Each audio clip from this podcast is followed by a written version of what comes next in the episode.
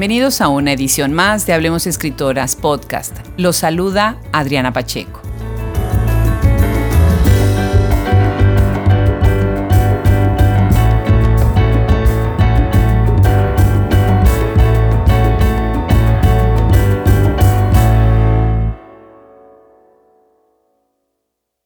Hablemos Escritoras Podcast es el primer espacio que pone en conversación a escritoras contemporáneas.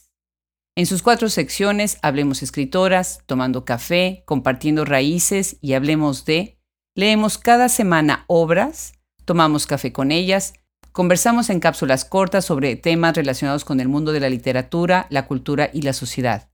Pero nuestra principal misión es hacer visible el gran trabajo de nuestras escritoras contemporáneas. El día de hoy los invitamos a conversar con Dalia Reyes, escritora y docente mexicana. Dalia nació el 16 de febrero de 1968 en Saltillo, Coahuila, y ha publicado varios libros, artículos periodísticos, ha tenido un programa de radio y escribe libros de texto. Algunas de sus obras son Ordenando el Caos, editorial Dolores Quintanilla 2011, El Sol no lo sabe todavía, Consejo Editorial del Gobierno del Estado de Coahuila 1995, Impacto del discurso docente en la práctica social del lenguaje en alumnos de secundaria, Universidad de Nuevo León. Actualmente estudia el doctorado en la Facultad de Filosofía y Letras de la Universidad Autónoma de Nuevo León y tiene un doctorado en filosofía con acentuación en estudios de la educación. Funge como maestra en enseñanza de las ciencias en énfasis en español en la Escuela Normal Superior de Coahuila. Es periodista e investigadora y ganó en 1989 el Premio Nacional de Periodismo Rosario Castellanos en el género de entrevistas. Pues amigos de Hablemos Escritoras Podcast, hoy me da muchísimo gusto de tomarme un cafecito con Dalia Reyes. Dalia Reyes, ¿en dónde nos escuchas? ¿Dónde nos estamos tomando el café al mismo tiempo? Eh, hola, hola Adriana, nos estamos tomando un eh, suculento café con sabor a, a, campo porque yo estoy en, el rancho en donde vivo, en la Sierra de Arteaga, en Coahuila, en México. Qué maravilla, qué belleza. Tú eres de entonces de Coahuila. Platícanos de este rancho, es el rancho familiar, ¿qué haces ahí? No, no, no es el rancho familiar. Sin embargo, eh, en mi familia y seguramente en cualquier rama de mi árbol genealógico hay un, alguien en el rancho porque eh, siempre huido de la ciudad y acabo viviendo en una zona rural. Tengo la suerte de haber encontrado este sitio que está relativamente cercano a, mis áreas de trabajo, a, la ciudad de Saltillo, Coahuila, y, aquí fue donde me establecí. Yo nací en Saltillo, pero desde muy chica, por el origen de mi papá, eh, pasaba largas temporadas en la Sierra de Coahuila. Me encanta, qué maravilla. Bueno, Dalia, pues tú eres escritora y docente, tienes un perfil muy interesante. Yo me recuerdo cuando te conocí, eh, precisamente en Saltillo, hace algunos años, que quedé muy impresionada de tu trabajo, tanto en la docencia como en la escritura. Y hoy, bueno, pues tenemos el gusto de tenerte acá. Platícanos, ¿qué significa para ti ser escritora y pedagoga en la región eh, fronteriza del país? Te agradezco mucho eh, esta pregunta por porque cuando he tenido oportunidad de estos foros, normalmente hablo de una o de la otra ocupación. Pero bueno, tú por, circunstancias pudiste descubrir ambas y te puedo decir que al menos en, en el área donde yo me desempeño, eh, en la zona geográfica, combinar ambas ocupaciones es algo así como cubrir las vacaciones de Superman o del Capitán América porque tienes que guardar tu identidad secreta. Es decir, si estás en, tu trabajo como pedagoga, no es muy conveniente llevar el, gafete de escritora y viceversa. Eh, lo que pasa es que eh, los humanos como acotamos mucho las disciplinas y de pronto cuando estás en un ambiente académico, eh, decir que eres escritora pues no es tan bien visto o, te sienten como poco formal o poco sistemática. Y a la inversa, si estás en tu trabajo o en tu desempeño como escritora, el ser pedagoga implica algo muy normalizado o algo demasiado rutinario. Eh, es difícil, tengo que checar tarjeta en la mañana como pedagoga y, y en la tarde como escritora, pero en la noche soy como una cosa polimorfa que las combina. Me encanta, me encanta lo de la checada de la tarjeta. Creo que sí, todo el mundo andamos checando varias tarjetas. ¿Cuándo empiezas tú? Eh, primero, bueno, tu formación viene como, como docente, como periodista, y de ahí te empiezas a escribir o cuál es tu trayectoria? Cuando me pongo a reflexionarlo me doy cuenta y al principio me da un poco de pena, pero ahora veo que no, porque así es la vida, que todas fueron accidentales. Eh, yo me gradué originalmente como técnica laboratorista química. Yo soy una enamorada de la ciencia, en particular de la química. Y, cuando egreso de esa carrera técnica, pues me doy cuenta que la situación económica en mi casa era entre difícil e imposible. Así es que me tuve que, poner a trabajar y, y, encontrar trabajo las mujeres como laboratoristas era complicado porque había bastantes hombres ocupando los puestos. Entonces me puse a trabajar y el primer trabajo que encontré fue en un periódico, en el periódico Vanguardia, que me abrigó 15 años y, descubrí mi facilidad para escribir. Dije, bueno, pues entonces estudiaré periodismo si por ahí va el destino, pero en Saltillo no hay hasta la fecha una licenciatura en periodismo, y, pero ya estaba yo en el ambiente periodístico. Así es que estudié literatura en la Escuela Normal Superior y entonces aparecí de pronto en el ambiente docente y, así construí este como alebrije que resulté. Ese alebrije me encanta. Fíjate que ahora que mencionas el periódico Vanguardia, qué interesante. El periódico Vanguardia, sin querer, como dices tú también por cosas así como casuales, se convirtió como de, la, de las primeras eh, redes en, que tuvo que ver con el proyecto de escritoras mexicanas contemporáneas. Cuando estuve en, en Saltillo, estábamos eh, desayunando, tomando café también, creo, eh, Marina Herrera y yo, y en la mesa de enfrente estaba el, dueño del periódico. Y pues bueno, ya lo saludamos y, nos abrió las puertas, obviamente, en ese momento para ir a, sus oficinas y grabar y demás. Me encanta. Me gustaría entonces aprovechar para que me platiques un poco sobre el ambiente literario dentro de tu comunidad, el, ambiente que, se relaciona con pues, periódicos, con revistas, con publicaciones. ¿Cómo, ves tú ahí la, red de, escritores, escritoras dentro de lo que es Saltillo y en general en Coahuila? Desde mi percepción actualmente, y, eh, con tristeza lo, comento que no hay una comunidad eh, de escritores, una comunidad de creadores, sí están, pero escindidos, sí están, pero eh, de forma muy independiente y eso provoca, aunque creo que es, tú lo conocerás mejor que yo, que no se pueda hacer una promoción fuerte, que no se pueda hacer un frente eh, de, creadores que tengan foros más robustos. Eh, aunada los dos temas, el del periódico y el del ambiente literario, cuando yo ingreso al, al periodismo, bueno, ingreso a la sección cultural, yo tenía 18 años y eh, esa, cálido ambiente, bueno, cálido hasta donde los escritores lo podemos hacer, ese ambiente burbujeante, vamos a decir, eh, de los escritores aquí en Saltillo y en Coahuila, estaba siempre a punto de ebullición y era un, hervidero de creadores, era un un lugar en donde surgían cosas muy valiosas y bueno, yo al muy poco tiempo después de entrar a trabajar al periódico, eh, me nombraron eh, editora del suplemento cultural llamado Semanario. Entonces, el periódico Vanguardia en particular siempre ha sido muy sensible para los temas de la cultura y a mí, a Dalia al menos, me dieron toda la libertad para que yo pudiera darle espacio a, los creadores, hombre, mujer, joven, mayor, e, eso no importaba, lo que importaba era una pasión este, indiscutible de, quien enviaba sus trabajos. Así es que eh, todos los nuevos creadores eh, tenían foros que me parece que hoy ya no existen en los medios porque también los medios tienen una, una dinámica diferente. Eh, lo que yo te puedo decir es que eh, a partir de 1987, cuando yo empecé a coordinar el suplemento semanario en el periódico Vanguardia, sí había un espacio para, para todos los creadores. El único requisito es que hubiera convicción y pasión y yo lo medía por justicia. Aunque en ese tiempo se medía por cuadratines los espacios, eh, no por centímetros, yo lo medía por justicia para que de forma cíclica todos pudieran eh, tener ese foro y, aunque era algo como latente, siempre había un punto de encuentro en donde todos nos reuníamos y eso nos daba fortaleza.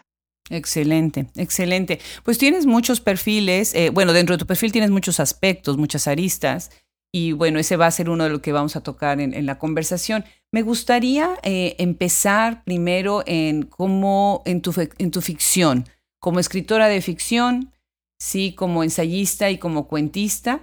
Y si te parece, leamos primero un fragmento de tu eh, libro El Sol no lo sabe todavía, que me encanta, eh, publicado por Consejo Editorial del Gobierno del Estado de Coahuila. Sí. Es en 1995, es uno de tus primeros libros, si me, me parece, Así Es. Sí, pues si quieres leernos. El Sol no lo sabe todavía. Como si nada volvió a asomarse sobre el cerro para decidir luego cómo sería el día. Decidió calor, y tu cuerpo lo lamentó, aunque menos que la mañana anterior cuando era el sudor el que apestaba tus axilas.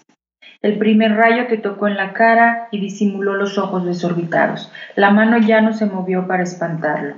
La pequeña ventana entreabierta del baño dejó asomarse otro pedazo de luz, más grande. Sin tanto calor, posiblemente ahora los gusanos no estarían sacando los ojos por tu nariz, y tal vez ella hubiera podido llevarte a la cruz con otro semblante. Este libro a mí, bueno, me encantó porque siento que comparte un aliento con otras obras del norte del país, ¿no? El paisaje está, está muy presente, eh, estoy sintiendo pues ese paisaje también un poco desolado y desértico, ¿no? De, la geografía de los estados fronterizos, eh, que, casi siempre nos lleva a Rulfo, ¿verdad? O sea, es como alguna conexión en el, es comalesca, ¿no? Por decirlo de algún término inventado, ¿no? Comala está ahí, ¿no? Con esa cuestión candente, ¿no? ¿Cómo, cómo surge este libro? Eh, ¿Cómo empiezas tú en tu carrera como escritora de, de, cuento, de novela y de ensayo? ¿Y, cómo te ayuda tu propia geografía en tu obra?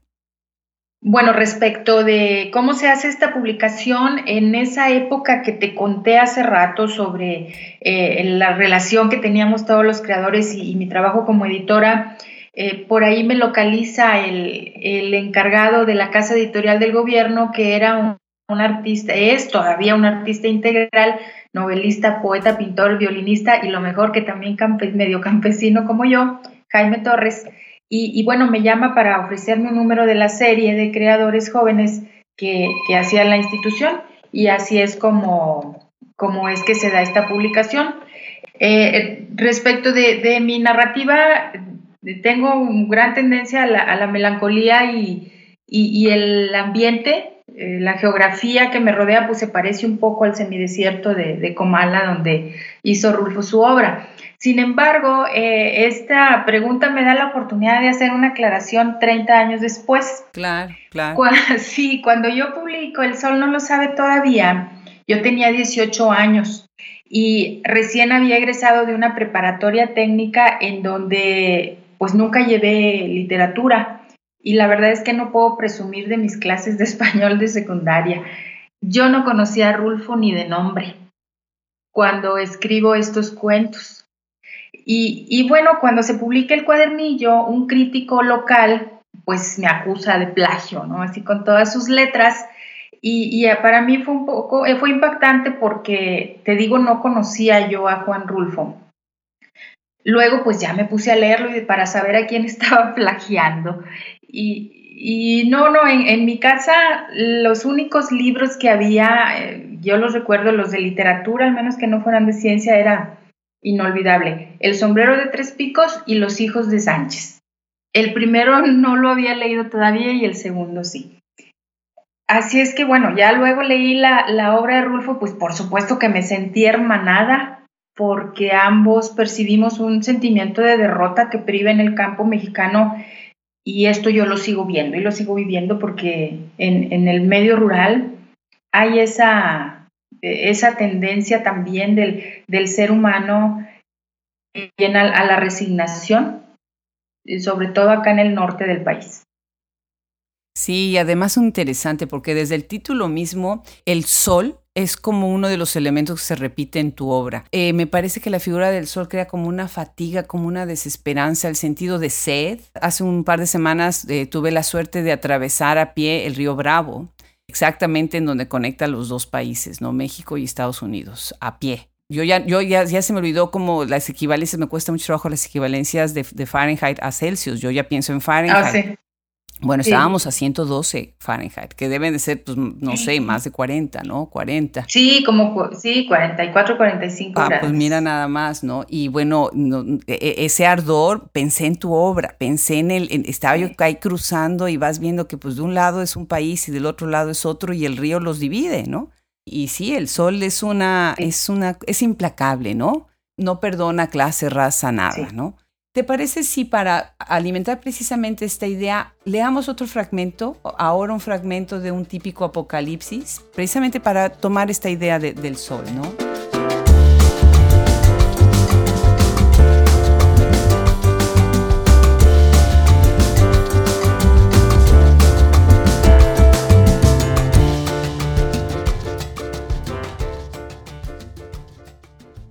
Replanó el sol como nunca esa tarde sobre el cobertizo de las gallinas. La tierra seca humeaba pidiendo clemencia y los maíces alzaban sus brazos solicitando el perdón por no sé qué pecado que ahora pagaban con la sequía. La mecedora de bambú, bastante vieja y rotos los tejidos, que cuando el abuelo Venancio venía acostumbraba a tejer sentado bajo el pirul del patio, que según Juan Ignacio estaba embrujado porque en la noche se paraban ahí las lechuzas, se haya vuelto más amarillo por los rayos del sol, al igual que el sombrero de Prudencio, sentado en ella haciendo honor más que su nombre al de silencioso y somnolencio, y si existiera, también al de Crudencio. Todas las tardes acudía al mesón de don Lupito a brindar por la cosecha y las mujeres, por el sol y la lluvia. Y cuando se le terminaban las musas inspiradoras, brindaba por la copa que enseguida se iba a tomar.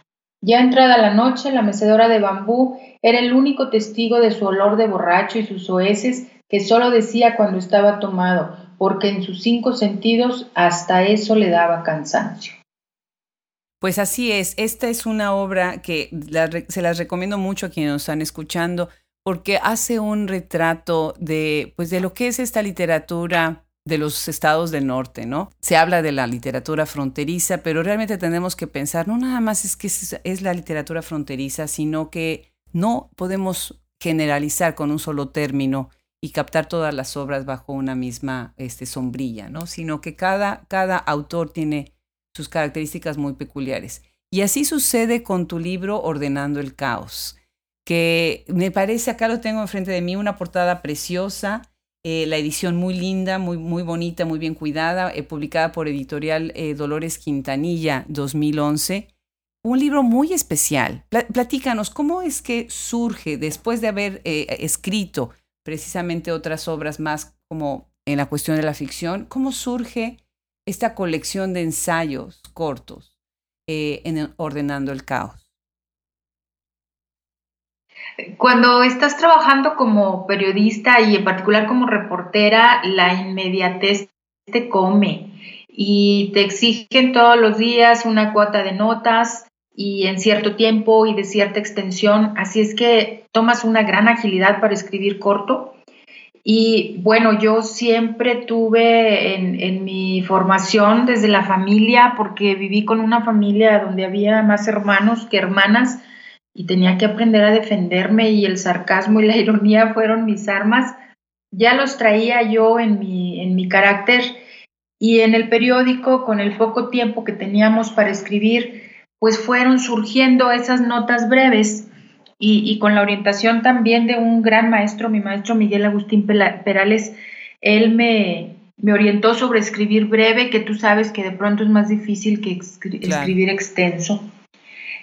Así es como surgen eh, mis primeros, que sí, pues, fueron eh, catalogados pues como artículos, artículos periodísticos, pero en realidad para mí fue un ejercicio de ensayos, de análisis de la, de la realidad, que fue mi entrada indirecta hacia la semiótica que me encanta.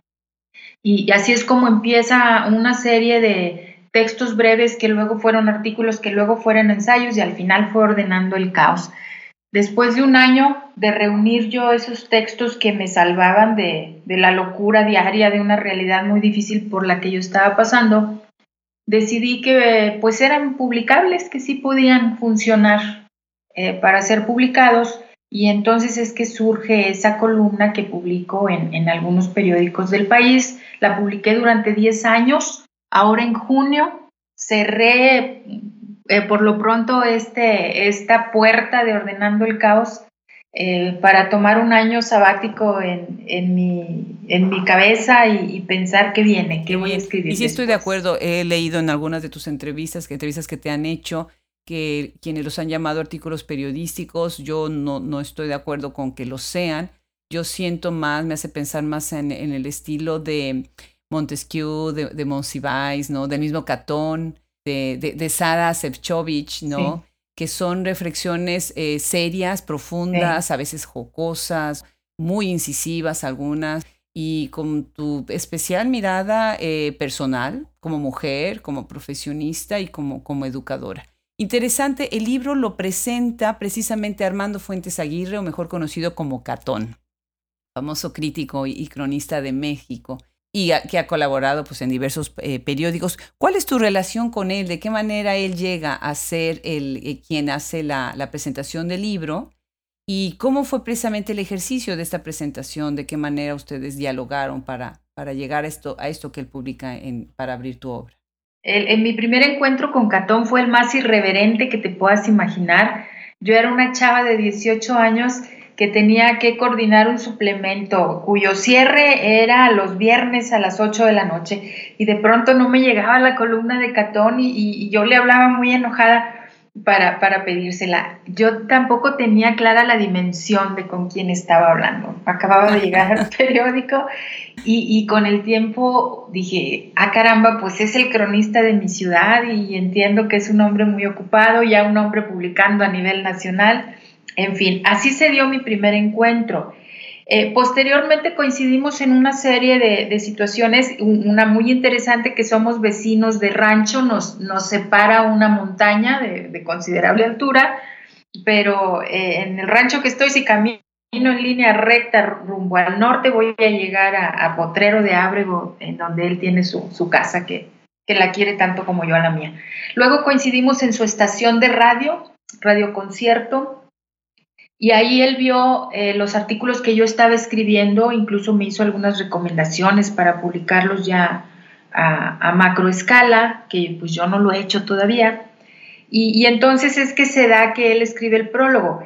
Este libro, Ordenando el Caos, de la edición que tú describes, es la segunda edición, porque la primera fue un librito muy lindo con una caricatura que me hizo Fraga, un caricaturista local, eh, y traía esos textos también, pero era algo un poco más sencillo, ¿no? La, edición.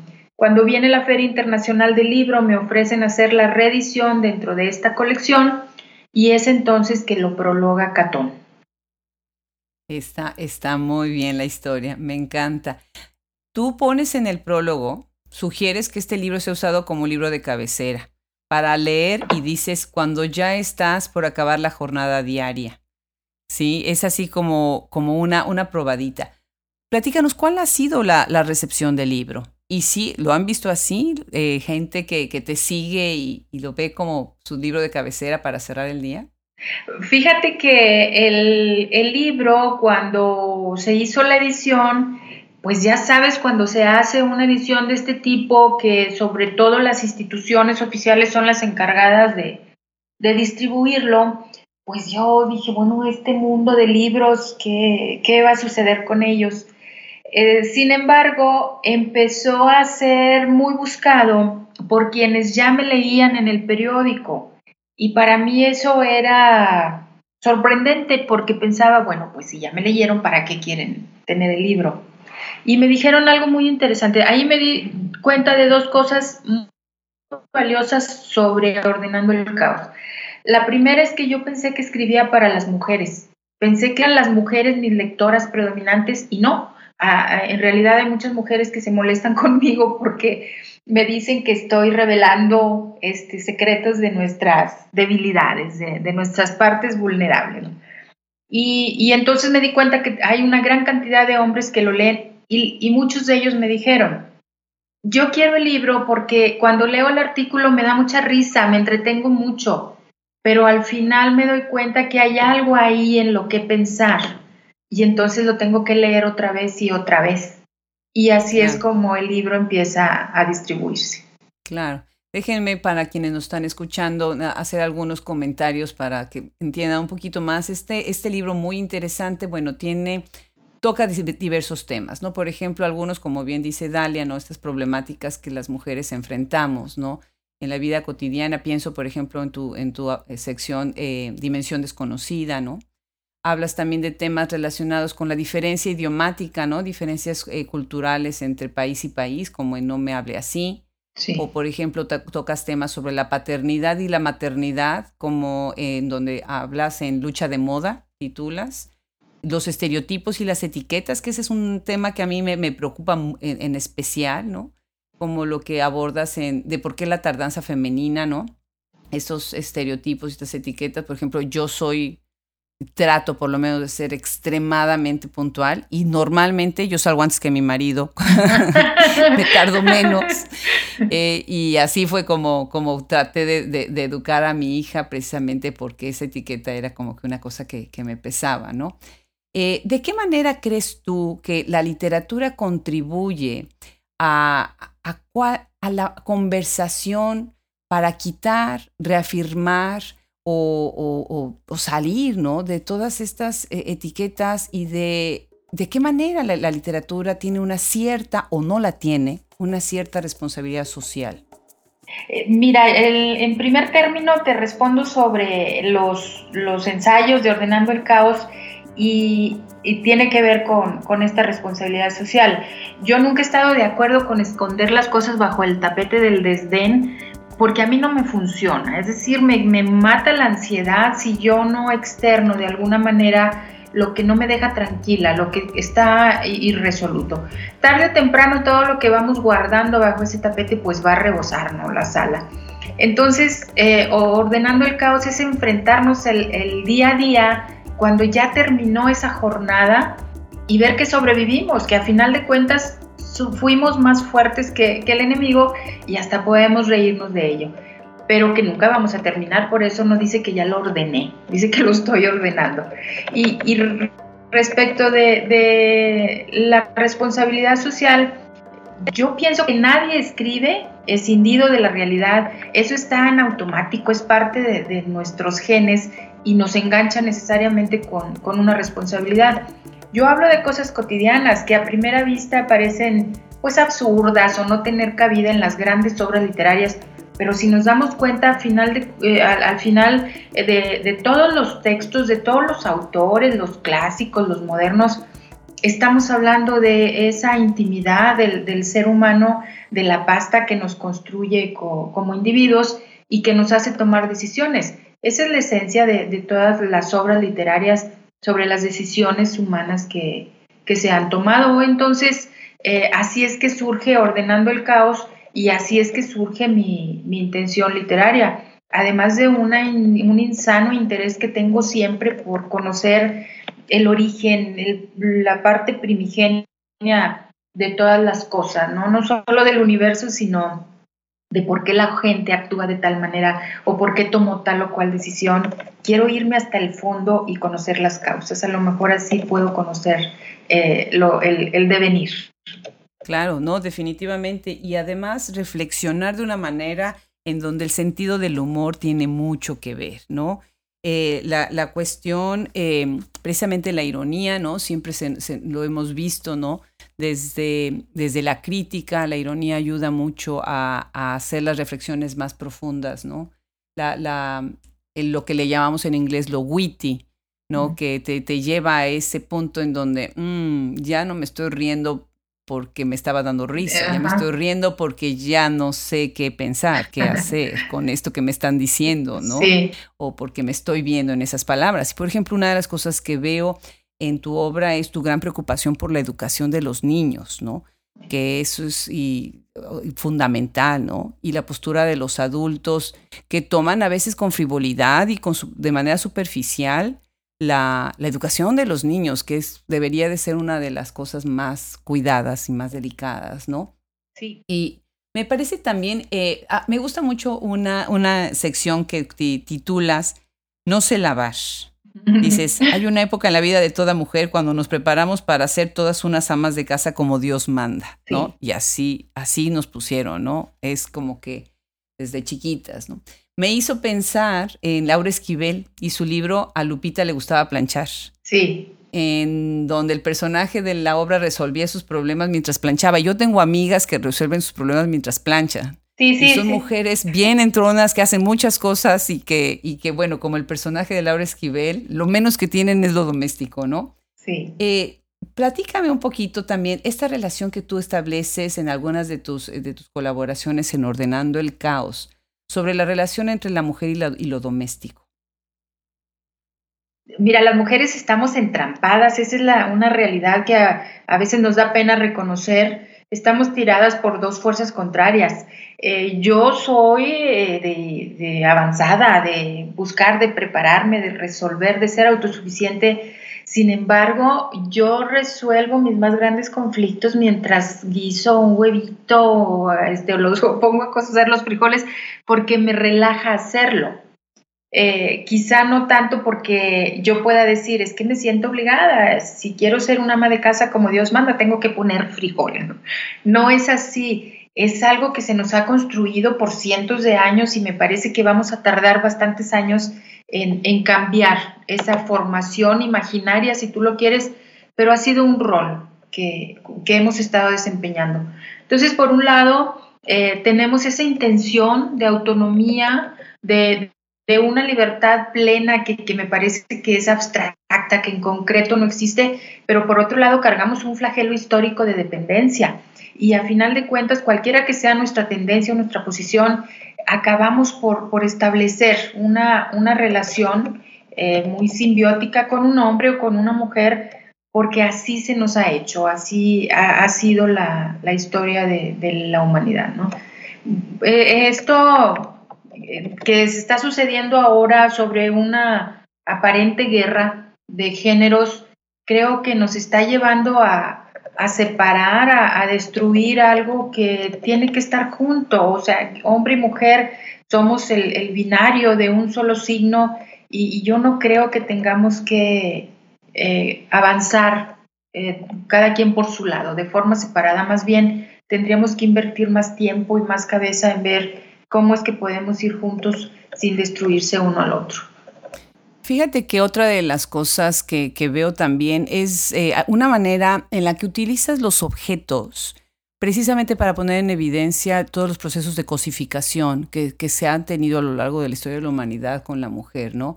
Por ejemplo, utilizas eh, Tupperware, ¿no? Sí. Y, a través del objeto, o sea, de una manera muy fenomenológica, eh, estás usando el objeto para hacer la crítica sobre, sobre el objeto cosa, el objeto humano, el objeto mujer, ¿no?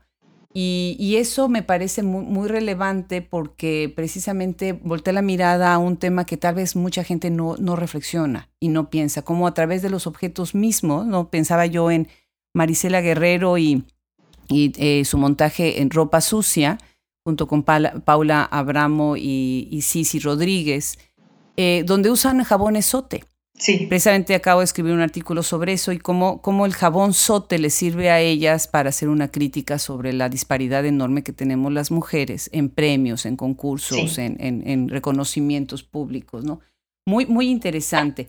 Dalia, yo te conozco, tengo el gusto de conocerte en persona y sé de tu personalidad tan franca y tan fresca que siempre te estás riendo. Eh, y bueno, y decir yo te conozco, te vi una vez también, no puedo decir mucho más, ¿no? Pero, el dato que convivimos lo, lo, vi así.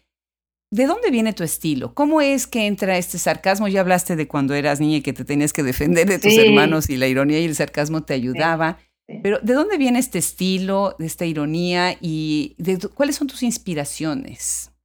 Mira, ¿de dónde viene el estilo? No sé, yo creo que es una de las causas que, que estoy investigando. Lo que sí creo es que si ya traía yo ahí una pequeña semilla de, esto, la he alimentado, pero este, a manos llenas. Sobre todo porque en mi vida he tenido desde muy chica muchas circunstancias que me han llevado a librar sola, a decidir sola, a, enfrentar situaciones de riesgo en el amplio sentido de la palabra, eh, riesgo eh, físico, riesgo de, en, zonas deshabitadas, pero también el riesgo del acoso que lo he vivido en, repetidas ocasiones, de, del acoso del hombre hacia la mujer. Y, y, bueno, finalmente me he dado cuenta que si la mujer no tiene la fuerza física, en el lenguaje sí hay una manera de, de imponerse. Ojalá funcionara siempre, ojalá fuera tan, tan definitiva como, como, un escudo. No es así, pero sí me ha salvado de muchas situaciones en donde la agresión podía eh, dejarme en, la lona. Y, creo que en la construcción del lenguaje he encontrado un arma y, sí nos podemos imponer con eso, sí podemos advertir y hacer creer al otro que, somos más fuertes porque de alguna manera lo somos.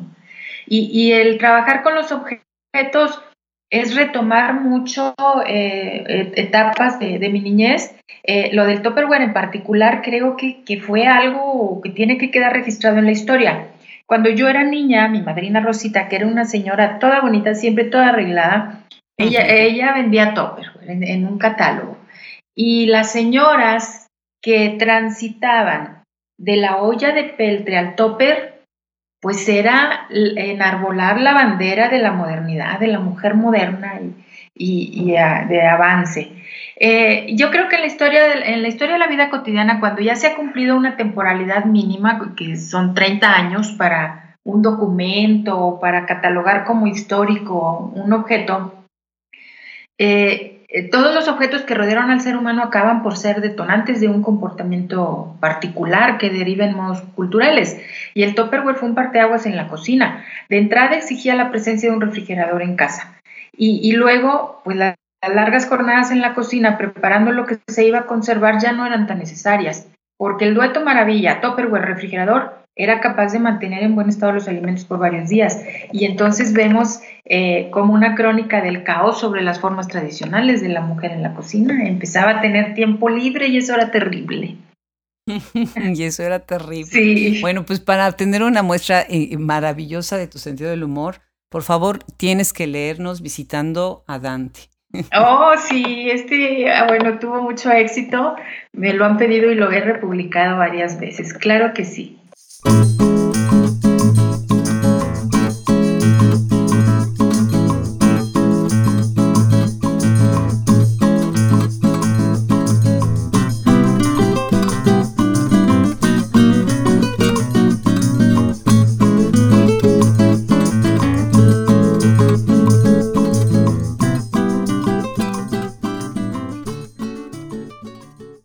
Ya en medio del lugar, recordé el motivo por el cual evité estar ahí durante mucho tiempo.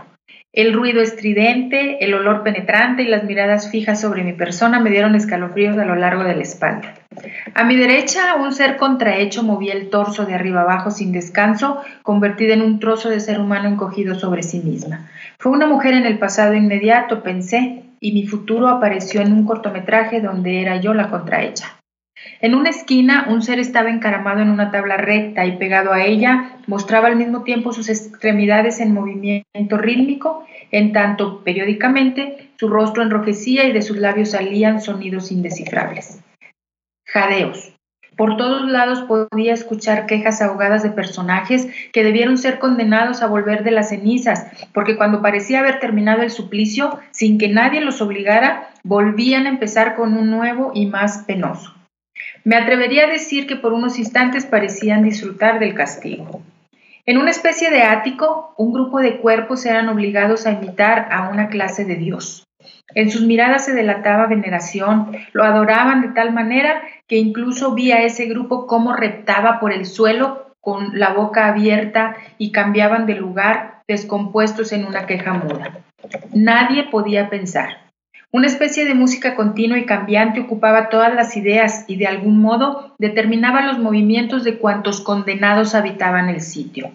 Pero lo más terrible eran los castigos. No era necesario un celador, porque una especie de aparato reflejante aparecía en todos los muros. Quien osara detener su trabajo un instante no soportaba ver su figura especulada porque de inmediato, como si les dieran una descarga eléctrica, volvían voluntariamente a retomar sus movimientos buscando tal vez la redención. Tuve la intención de volver sobre mis pasos. Volví los ojos a la enorme puerta. Tres mujeres con miradas penetrantes me calcinaron los deseos de escapar. Me resigné. Debía quedarme porque, al fin de cuentas, así lo había prometido. Cumplí mi palabra. Hoy sí fui al gimnasio. Y no podía aguantar la risa mientras estabas leyendo. Dalia, genial la descripción del infierno de Dante, genial la referencia, todas las metáforas, todas las imágenes. Bueno, me puedo imaginar los rostros enrojecidos sobre las tablas. Genial, genial, Dalia. Me, encanta. Muchísimas gracias. por esa lectura. Bueno, pues desgraciadamente nos vamos a tener que poner serias porque ahora vamos a ir a un tema que es muy serio y se me hace muy interesante y muy importante. Tú eres eh, doctoranda en la Facultad de Filosofía y Letras en la Universidad Autónoma de Nuevo León y ahí eh, tienes también un doctorado en filosofía con acentuación en estudios de la educación. Y eso no es lo serio. Lo serio es que te dedicas a educar ¿no? Eh, tienes, eh, estás en la Escuela Normal Superior de Coahuila eh, y obviamente haces algo que es muy importante y a mí me llamó muchísimo la atención. Escribes libros de texto. esta función me parece muy novedosa porque es la primera vez que en Hablemos Escritoras tenemos a, una escritora de, de textos. Platícanos ¿Cómo se hacen los libros de texto? ¿no? Eh, ¿qué es, ¿Quiénes son sus coordinadores, sus sensores? ¿Quiénes los revisan? ¿Bajo qué directrices? Y platícanos un poquito sobre qué opinas sobre las reformas educativas que se están dando en el país para el incremento de la lectura y los cambios de educación. Sí, las editoriales en México tienen dos formas básicas para publicar un libro. Una es comprar un documento ya hecho y, que se apegue a, los lineamientos de la Secretaría de Educación Pública. La segunda manera, y que es con la que yo trabajo y me gusta mucho hacerlo, es que la editorial localiza autores que tengan el perfil en, en el país o en donde estén radicando, pueden estar en otro país, y hacen un equipo. De pronto no nos conocemos entre los autores, a veces hacemos videoconferencias, pero difícilmente nos conocemos en persona, pero hacemos un trabajo colaborativo cada quien desde, desde su perfil y su especialización. Así es como yo he trabajado. Yo he trabajado y he publicado libros de español para primaria y he trabajado también en una propuesta para, para secundaria. Sin embargo, te quiero decir que como profesora, igual que como escritora y periodista, también soy rebelde y tengo problemas para pegarme a los lineamientos de las instituciones públicas, sobre todo porque desde hace hay dos cosas que están prohibidas en los programas, si no en lo explícito, sí en lo implícito. Una es la fantasía y dos es la posibilidad de ir más allá de lo que el programa dice. Yo he enfrentado a profesores que son tutores de mis alumnos en la Escuela Normal Superior que les dicen, tú no le enseñes al alumno de secundaria cómo llenar una solicitud de pasaporte o de beca al extranjero, enséñale a, llenar una solicitud de trabajo porque ninguno de estos niños va a salir de aquí. Y lo dicen delante del grupo. Tú sabes el impacto que tiene si en un adulto, mínimo nos enojamos, pero en un adolescente que todavía crea ciegas en lo que su profesor dice, a partir de ahí yo empiezo a trabajar en un libro que se llama El libro prohibido para enseñar español, en donde vienen todas las estrategias que un grupo de amigos y, y yo hemos puesto en práctica en el grupo, donde recibimos niños que dicen, a mí no como el profe porque no resuelvo nada, ni consigo novia no resuelvo nada. Pero cuando trabajamos de forma guiada con un discurso reflexivo del profesor, al final esos mismos chicos que no han ni siquiera cumplido un año más, dicen, ah, bueno, es que si hablo así, puedo tener prestigio, lo que para ellos sea prestigio en su cabeza. Es que ahora sí le puedo explicar a mi mamá cómo me siento. Eso es maravilloso, Adriana. No sabes cómo me llena de emoción saber que esa sola persona que entendió que ahí en el lenguaje tenía un arma, lo va a ir a, diseminar entre su familia, entre sus amigos, entre su pandilla, si tú quieres.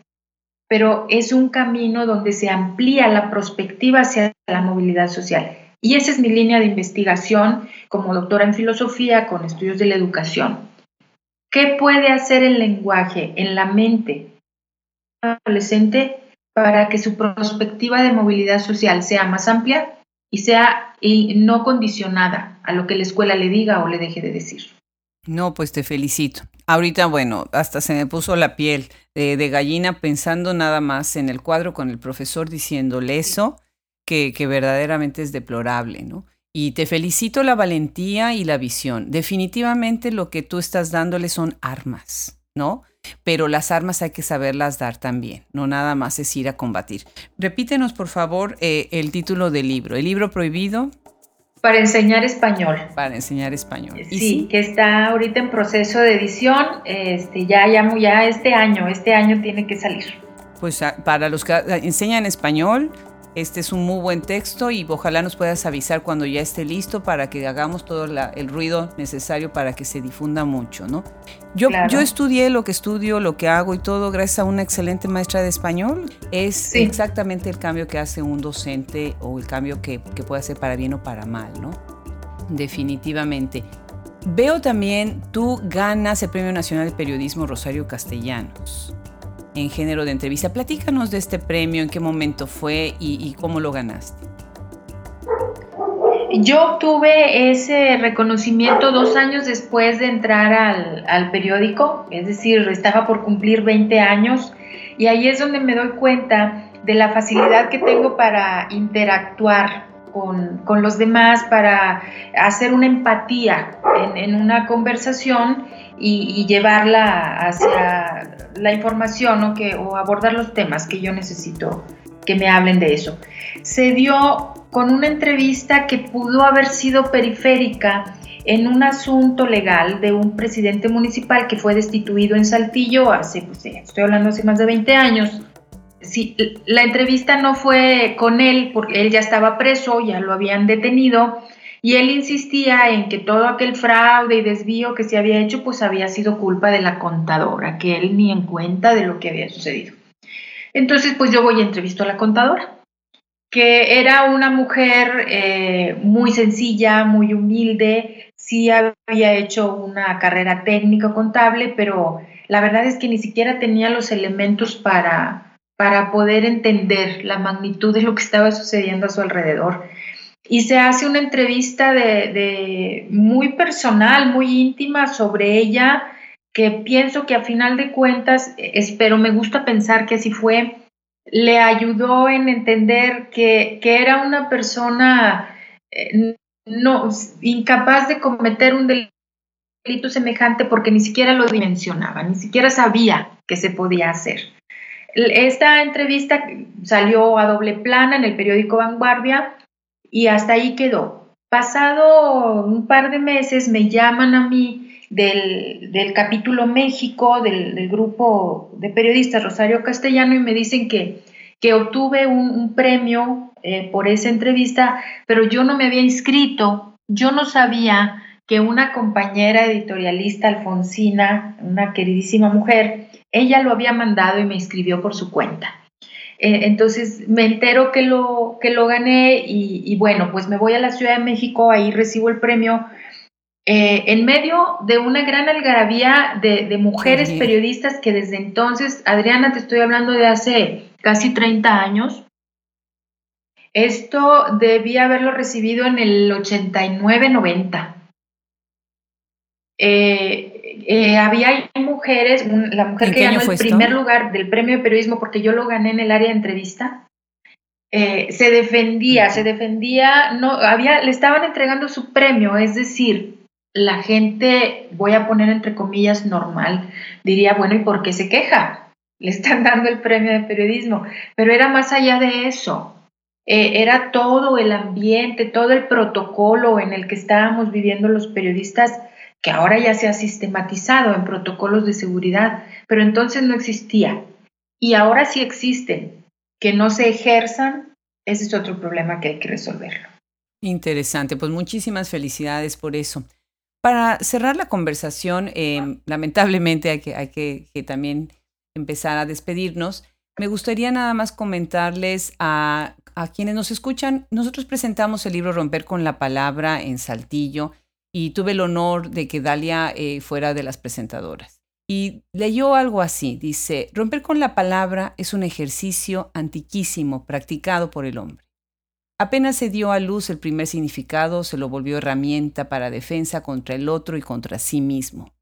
Se rompe con la palabra cuando se falta a ella, cuando ella falta y cuando se falta con ella. Y bueno, con esta reflexión que, que me encanta y me enorgullece, me halaga sobre un texto colectivo que hicimos precisamente para romper con la palabra, me gustaría preguntarte, en tu imaginario las escritoras, ¿cómo están o no están rompiendo con la palabra? Las escritoras estamos haciendo un trabajo de picar piedra, donde las palabras son esas piedras, las estamos rompiendo para extraer los significados que se le han adjudicado a los términos y que a menudo están llenos de prejuicios. Las estamos deconstruyendo para armar lo que, para lo que en su origen fueron hechos, que es describir con el signo, describir eh, lo complejo que es el, significado y construir con él. Yo no pienso que el lenguaje se haya hecho ni pensado en ninguna época para destruir algo. Esto eh, ha sido una derivación eh, social, una desviación social y que la única manera que, de, que podemos detenerla y volver a ser constructivos es romper esa parte que se ha construido y reconstruir con nuevas palabras. Estamos hablando, estamos rompiendo el silencio con las palabras. E, efectivamente. Dalia, pues muchísimas gracias por aceptar esta, esta plática, esta conversación, por sumarte al proyecto Escritoras Mexicanas y al nuevo proyecto eh, Hablemos Escritoras Podcast es, un honor, es un gusto, eh, de verdad que es importantísimo que la gente conozca tu obra, tu pensamiento y tu gran trabajo como, como docente, como pedagoga. Te felicito de verdad. Adriana, te agradezco infinitamente este espacio y sobre todo te reconozco el, el trabajo que estás haciendo entre mujeres porque también debemos nosotros tener prendida una alarma de que de pronto no somos las más solidarias entre nosotros nos seguimos necesitando mucho. No importa que, pensemos diferente, que produzcamos algo diferente, seguimos necesitándonos unas a otras. Así es. Muchísimas gracias. Adriana, muchas gracias y hasta pronto. Qué gusto que nos hayan acompañado una vez más en Hablemos Escritoras Podcast. Cada semana llevándoles un episodio que hable sobre literatura y dándole voz y visibilidad a la magnífica obra de nuestras escritoras. Es un gusto tenerlos con nosotros.